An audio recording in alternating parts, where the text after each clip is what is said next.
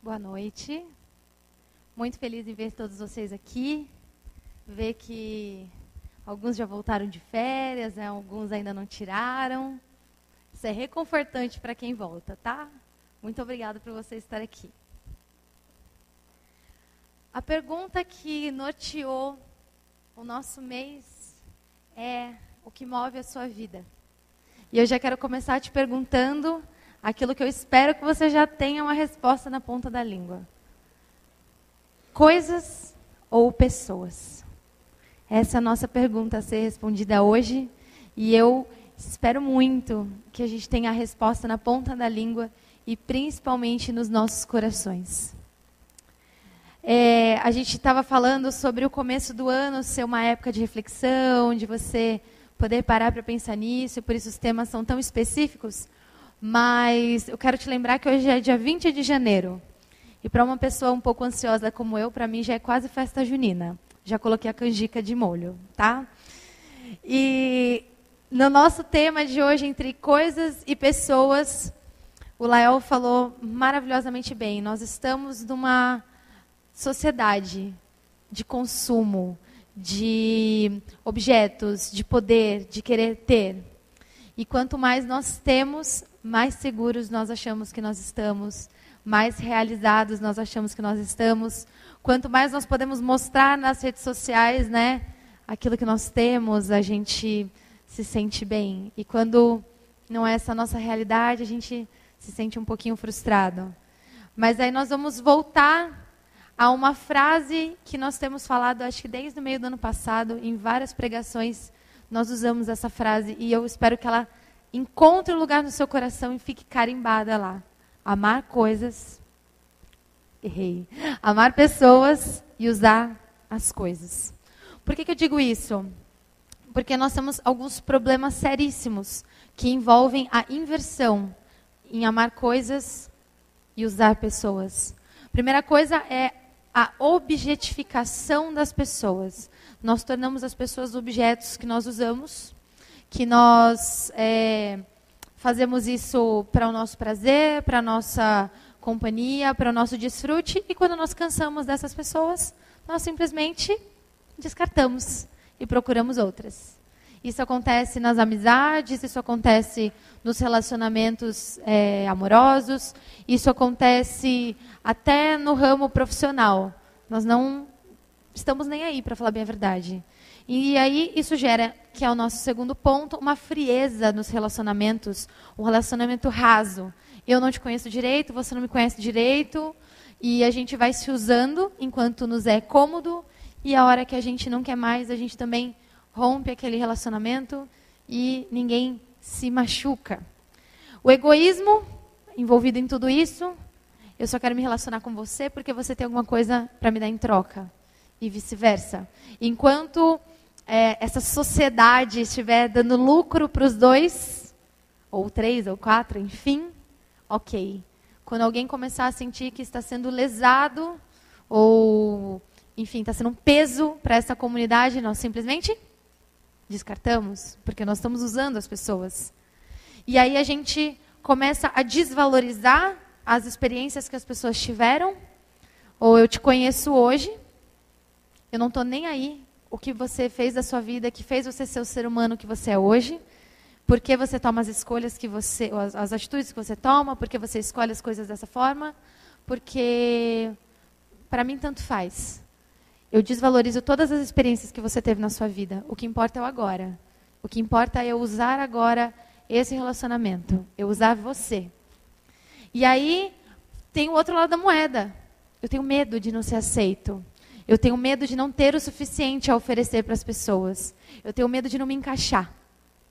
E aí eu começo a ficar cada vez mais só, porque eu vou me rodeando de coisas para mostrar para você que eu tenho coisas e na verdade eu estou completamente sozinho, porque eu não me relaciono com ninguém. E aí, se eu tenho um fracasso financeiro, se eu tenho um fracasso social, um vexame, eu posso correr o risco de encerrar minha vida precocemente, porque eu não atingi as expectativas, nem as suas, nem as minhas, nem a da sociedade. E aí eu estou sozinho, sem um apoio psicológico, emocional, espiritual. E é assim que funciona. Isso parece muito familiar, infelizmente. É o que tem acontecido nos nossos dias. Mas eu quero convidar você a, junto comigo, nós refletirmos a respeito de três coisas. Primeira coisa. A palavra coisa é interessante, né? Que você pode usar para qualquer coisa. Tipo, ah, fulano tá meio coisado. Pode ser bom, pode ser ruim. Eu adoro usar. Primeira coisa, são experiências, é, memórias. Isso são coisas. Em segundo lugar, conceitos, ideias. Isso também são coisas. E em terceiro lugar, aquilo que a gente pensa primeiro, as coisas como as coisas mesmo. Como bens, como dinheiro, como, enfim, coisas palpáveis. E nós vamos falar sobre essas três coisas a partir da atitude de três pessoas.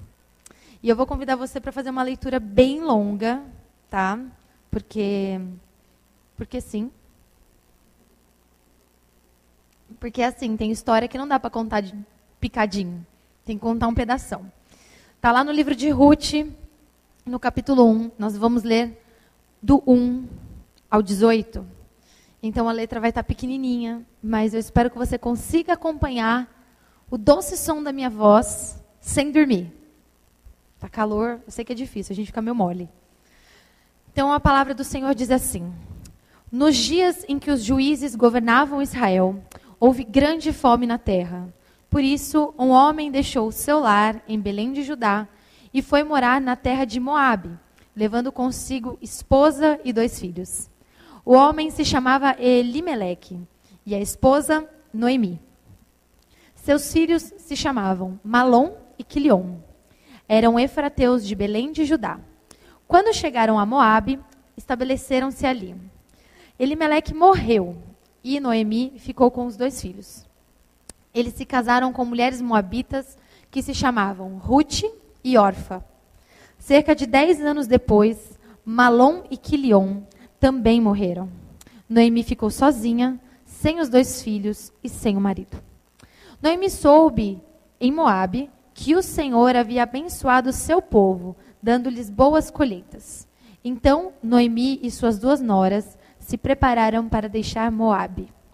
Ela partiu com as suas noras do lugar onde havia morado e seguiram para a terra de Judá. A certa altura, porém, Noemi disse às noras: Voltem para a casa de suas mães. Que o Senhor as recompense pelo amor que demonstraram por seus maridos e por mim. Que o Senhor as abençoe com segurança de um novo casamento. Então deu-lhes um beijo de despedida e as três começaram a chorar em alta voz. Não, disseram elas, queremos ir com você para o seu povo. Noemi, porém, respondeu: Voltem, minhas filhas, por que viriam comigo?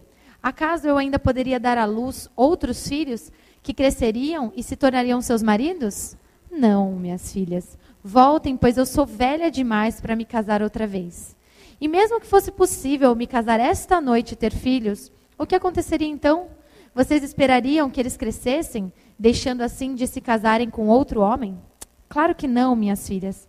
Essa situação é muito mais amarga para mim do que para vocês, pois o próprio Senhor está contra mim. Então choraram juntas mais uma vez. Orfa se despediu de sua sogra com um beijo. Mas Ruth se apegou firmemente a Noemi. Olhe, sua cunhada voltou para o povo dela e os deuses dela, disse Noemi a Ruth. Você deveria fazer o mesmo. Ruth respondeu: Não insista comigo para deixá-la e voltar. Aonde você for, irei. Aonde você viver, lá viverei. Seu povo será o meu povo, e o seu Deus, o meu Deus. Onde você morrer, ali serei sepultada. Que o Senhor me castigue severamente, se eu permitir que qualquer coisa, a não ser a morte, nos separe. Quando Noemi viu que Ruth estava decidida a ir com ela, não insistiu mais. Vou fazer uma breve oração com você. Feche seus olhos, por gentileza. Senhor, estamos diante da tua palavra e pedimos que o teu Espírito Santo fale aos nossos corações Ilumine a tua palavra. Usa minha vida, Jesus. como um instrumento apenas, Pai, mas que sejam as tuas palavras ditas nessa noite para o teu povo. Acalma o nosso coração e nos faz ouvir a tua voz. Essa é a nossa oração em nome de Jesus. Amém. Essa é uma das histórias mais bonitas que, para mim, existe na Bíblia. É um dos meus livros favoritos. Então, foi extremamente complicado encontrar só o que a gente vai falar hoje, porque para alguns que são mais emotivos ou muito hollywoodianos, que conseguem imaginar a cena acontecendo, tipo eu, que consigo, sabe, aquela coisa. Eu devia trabalhar na Record, fazendo novela, escrevendo o negócio. E, e, eu imagino a coisa acontecendo, aquela tristeza e tal. Deve ter gente que até chora, assim, né, que se emociona, porque é realmente uma história muito bonita. A gente está falando aqui de três mulheres que se amam muito, a gente está falando de um cenário de um período muito complicado, um período de fome, um período de escassez e uma promessa de melhora. Mas mesmo assim, a gente tem uma tragédia familiar envolvida em tudo isso. Eu e você precisamos lembrar que neste cenário nós temos três mulheres viúvas, o que para a sua sociedade da época era extremamente caótico. Porque a melhor coisa que uma mulher podia ter naquele tempo era um bom casamento. Para que ela pudesse fazer negócios, ter uma casa, ter uma família, ser cuidada. E então a gente tem três mulheres sozinhas, desamparadas, é, assim, sem expectativa. Ah, em seguida, a própria Noemi, se você parar para ler esse, essa, esse livro, só tem quatro capítulos, é uma leitura rapidinha mas muito proveitosa. Ela mesma diz que ela saiu da terra dela com as mãos cheias e ela volta com as mãos vazias e sozinha. E aí, eu quero convidar você a nesse clima hollywoodiano ou talvez recordiano no mundo nacional, a entrar comigo nessa história e assumir um desses três papéis porque nós podemos aprender com as três sobre escolher pessoas e não coisas. Pode parecer meio absurdo, mas as três têm uma lição para ensinar para mim e para você. Então, eu quero que a gente considere primeiro Noemi. Mesmo com dores que a vida lhe proporcionou, ela decide abençoar. Então, nós vamos falar da primeira coisa que são talvez memórias, sentimentos e tragédias que você guarde aí como uma coisinha que você gosta de alimentar. A Bíblia diz que quando Noemi soube que em Moabe tinha alimento, ela pega suas soube em Moabe que em Belém teria alimento de novo, ela pega suas noras e volta, tenta voltar para a terra, mas chega num certo ponto que ela fala assim: "Não, faz o seguinte, eu vou ler exatamente como está aqui. Voltem para a casa das suas mães e que o Senhor recompense vocês pelo amor que demonstraram pelos seus maridos e por mim. E que o Senhor as abençoe com a segurança de um novo casamento. Vem comigo. Às vezes a vida nos deixa amargos. Às vezes a vida nos prejudica, vamos dizer assim. Sofremos traumas profundos. E isso nos torna pessoas desamáveis, vou dizer assim. E nos bloqueia de enxergarmos as pessoas que estão ao nosso redor ou de enxergarmos aquilo que nós vivemos até aquele momento. E nos fechamos para o mundo, nos fechamos para as pessoas, nos fechamos para a vida por conta dessas circunstâncias. E a gente passa a alimentar esse sentimento de amargura, esse sentimento de perda, esse sentimento de fracasso, e enfim. E isso é uma coisa que nos impede de enxergar as pessoas.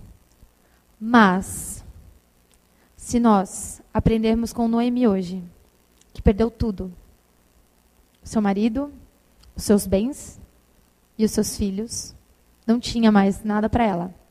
E ela decide dar a bênção daquilo que seria mais importante para a vida daquelas duas moças, e que ela nunca mais poderia ter. Ela decide mesmo não tendo, ela deseja que o outro tenha. E a gente às vezes é tão egoísta que a gente acha que se a gente não tem, ninguém pode ter.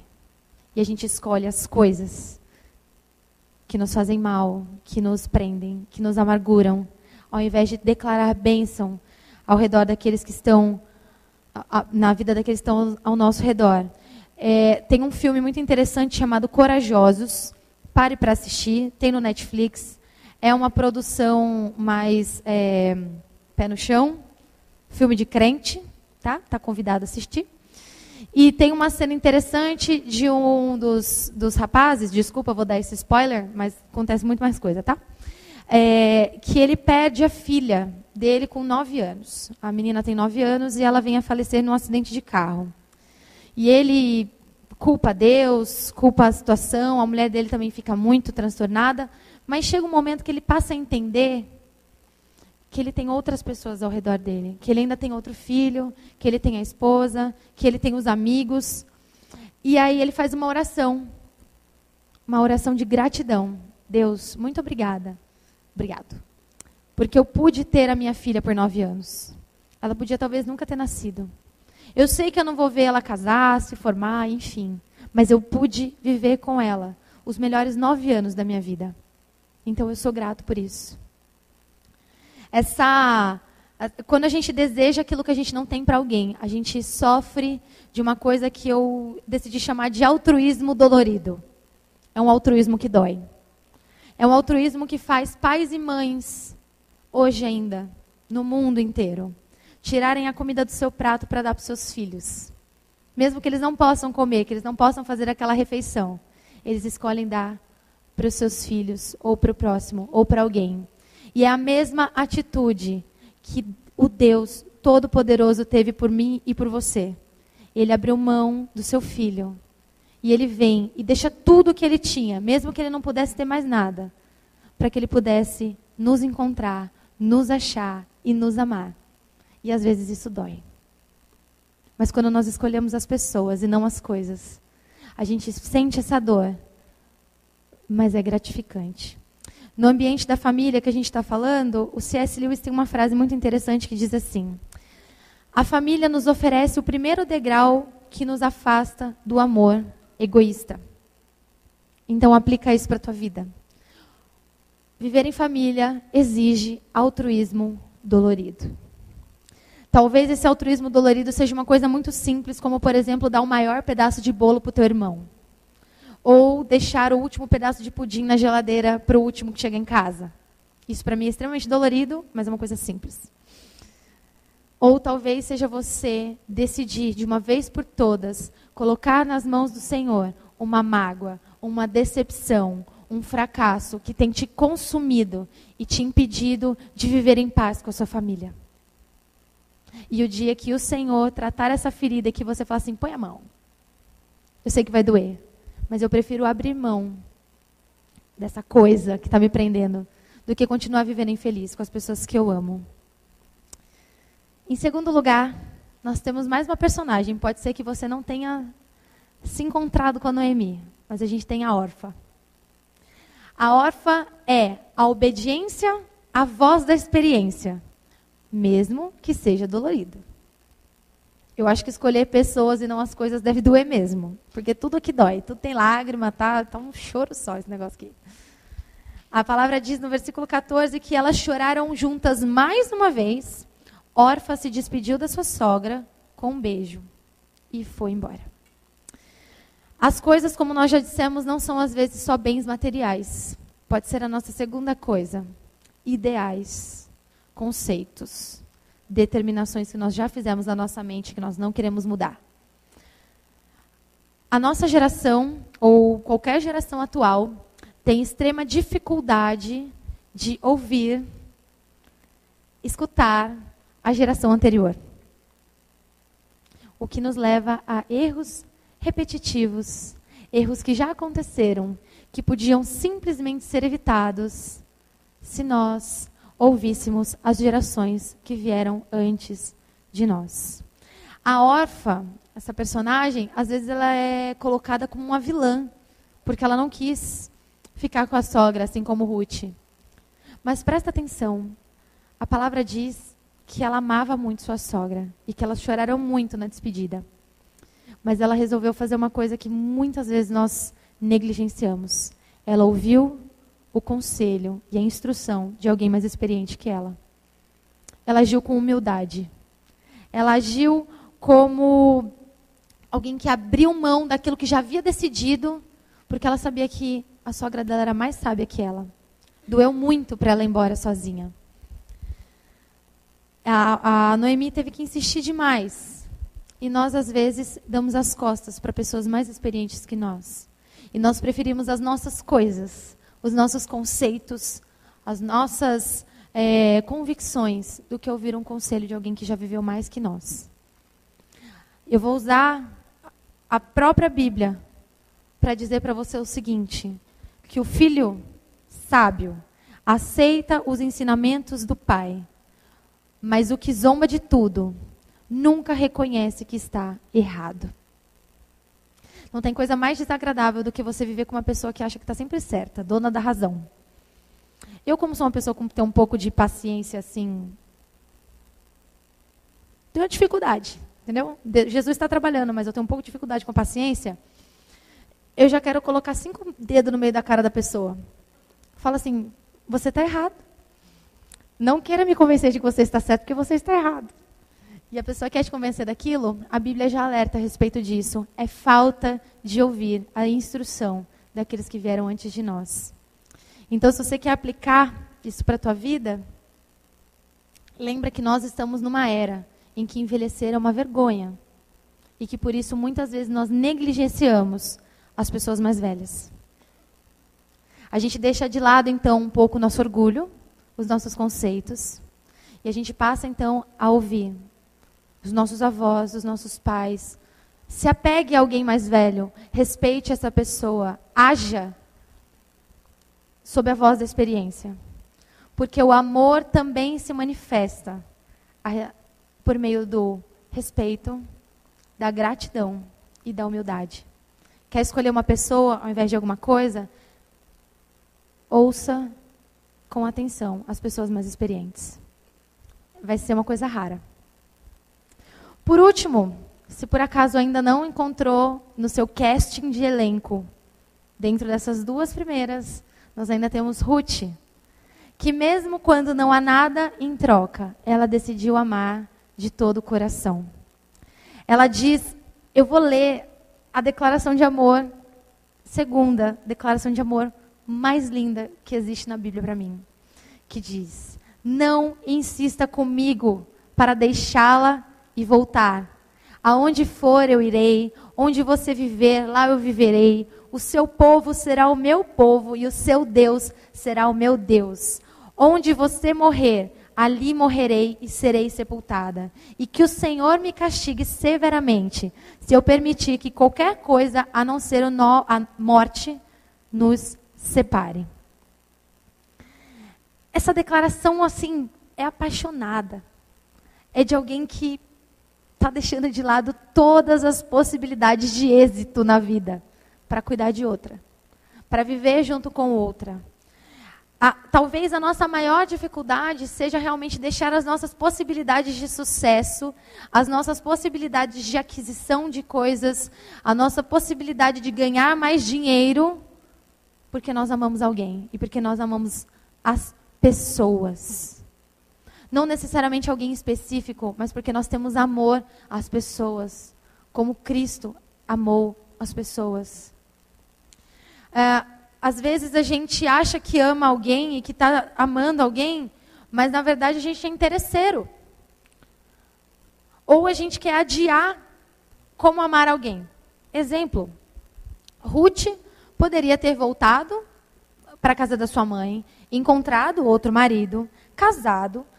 Quando ela tivesse com uma vida daorinha, estável, com um triplex, um quarto para Noemi, ela ia lá, recolhia a veinha, colocava na casa e resolvido.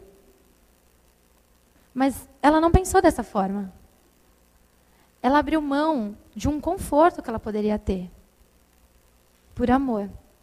Simplesmente por amor. Uh, às vezes, a gente procura um ponto de contato com a pessoa para que nós possamos ajudá-la, para que nós possamos amá-la. Nós queremos encontrar alguma coisa que nós gostamos no outro, para que nós possamos amar. Ruth não olhou para Noemi como uma pessoa de outro povo. Ruth não olhou para Noemi como uma pessoa de outra geração. Ruth não olhou para Noemi como uma pessoa com outras convicções ou que pudesse oferecer alguma coisa para ela. Ruth enxergou Noemi com os olhos de amor incondicional e ponto final. O Tim Keller tem uma frase muito bonita que diz assim: Nem todo mundo é seu irmão ou irmã na fé, mas todo mundo é o seu próximo. E você deve amar o seu próximo. Nós vamos caminhar para a conclusão agora. Amar o seu próximo, sem olhar quem, como, de onde vem ou por que chegou naquela situação, me faz lembrar uma história muito conhecida na Bíblia, de um homem que estava simplesmente num dia comum, vivendo sua vida, e ele vê alguém caído na estrada. Esse homem era da cidade de Samaria, uma cidade odiada pelos judeus. E ele vê aquele homem, ele sabe que aquele homem é judeu, porque eles são diferentes. E mesmo que aquele homem não pudesse pagá-lo, não pudesse dar nada em troca, ele muda o seu caminho, muda a sua rota, leva esse homem até um lugar onde ele pode ser cuidado, paga as suas despesas mesmo sem saber se aquele homem ia poder pagar ele de volta. Porque isso é o que nós devemos fazer. E quem conhece essa história sabe que duas pessoas passaram antes por ali. Mas as suas coisas atrapalharam. A sua pressa, o seu status. E não é assim que nós somos ensinados por Cristo. Nós, talvez, uh, tem coisas atrapalhando a mim e a você para enxergar as pessoas ao nosso redor. Talvez tem coisas atrapalhando você de enxergar como ser grato.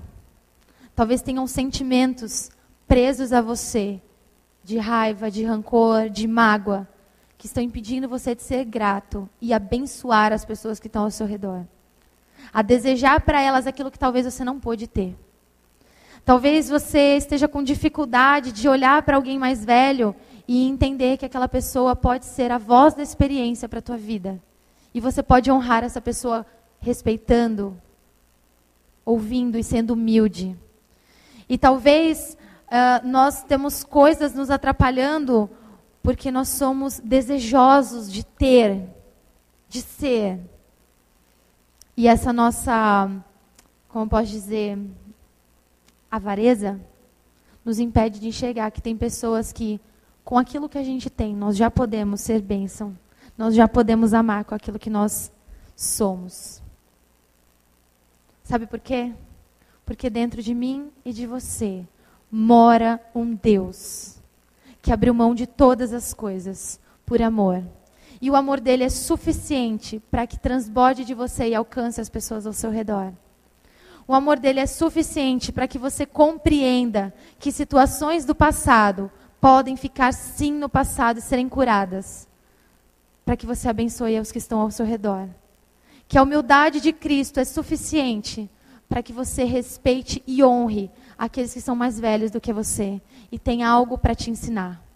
E mais do que isso, o amor de Cristo é suficiente para alcançar aquele que você não vai precisar enxergar se é igual a você ou diferente de você.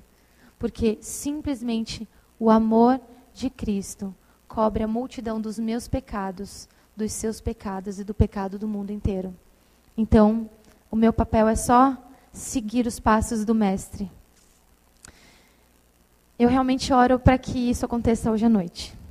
Para que você consiga agora fechar os seus olhos e orar junto comigo. Pedindo para que o Senhor Abra os seus olhos, abra o seu coração, abra suas mãos, abra o seu bolso, abra o que precisar ser aberto, para que você possa amar e escolher as pessoas. Vamos orar juntos, se você permitir. Senhor, Diante da tua palavra, nós somos confrontados, ó Pai. Porque o próprio Cristo disse que aqueles que querem segui-lo devem tomar a sua cruz. E a cruz muitas vezes é fazer escolhas difíceis, muitas vezes é fazer escolhas doloridas, mas que em todo tempo que nós seguirmos o exemplo de Cristo, nós estaremos fazendo aquilo que ele mais fez, que é amar aqueles que estão ao nosso redor, amar o nosso próximo. O Senhor abriu mão de tudo que o Senhor tinha para que nós hoje pudéssemos ter vida. Que nós possamos abrir mão de tudo que temos para podermos alcançar a tua vida, Jesus. Senhor, que nós possamos abrir as nossas mãos, abrir o nosso abraço e abençoarmos aqueles que estão ao nosso redor, mesmo que seja por algo que nós não temos, que nós sonhamos em alcançar, mas não pudemos ter. Que nós tenhamos olhos puros, ó Deus, mãos limpas para abençoar uns aos outros. Que nós possamos ter humildade, sermos carregados pela humildade de Cristo, respeitando uns aos outros, ó Pai, e escolhendo ouvir e não impor aquilo que muitas vezes são os nossos conceitos. E principalmente, ó Pai, não nos faça colocar o nosso coração em tesouros terrenos, ó Pai, mas nos ensina a amar incondicionalmente como o Senhor nos ama, Pai, sabendo que o Senhor entregou a sua vida por nós. E isso basta. Que em nome de Jesus haja mudança nas nossas vidas, haja mudança na nossa forma de amar, ó Pai. Ensina-nos a cada dia a amar como o Senhor ama, Pai. E que nós tenhamos uma semana agitada, cheia de pessoas, para que nós possamos demonstrar o amor de Cristo por cada uma delas. É no teu nome, Jesus, que nós oramos e agradecemos a Ti. Amém.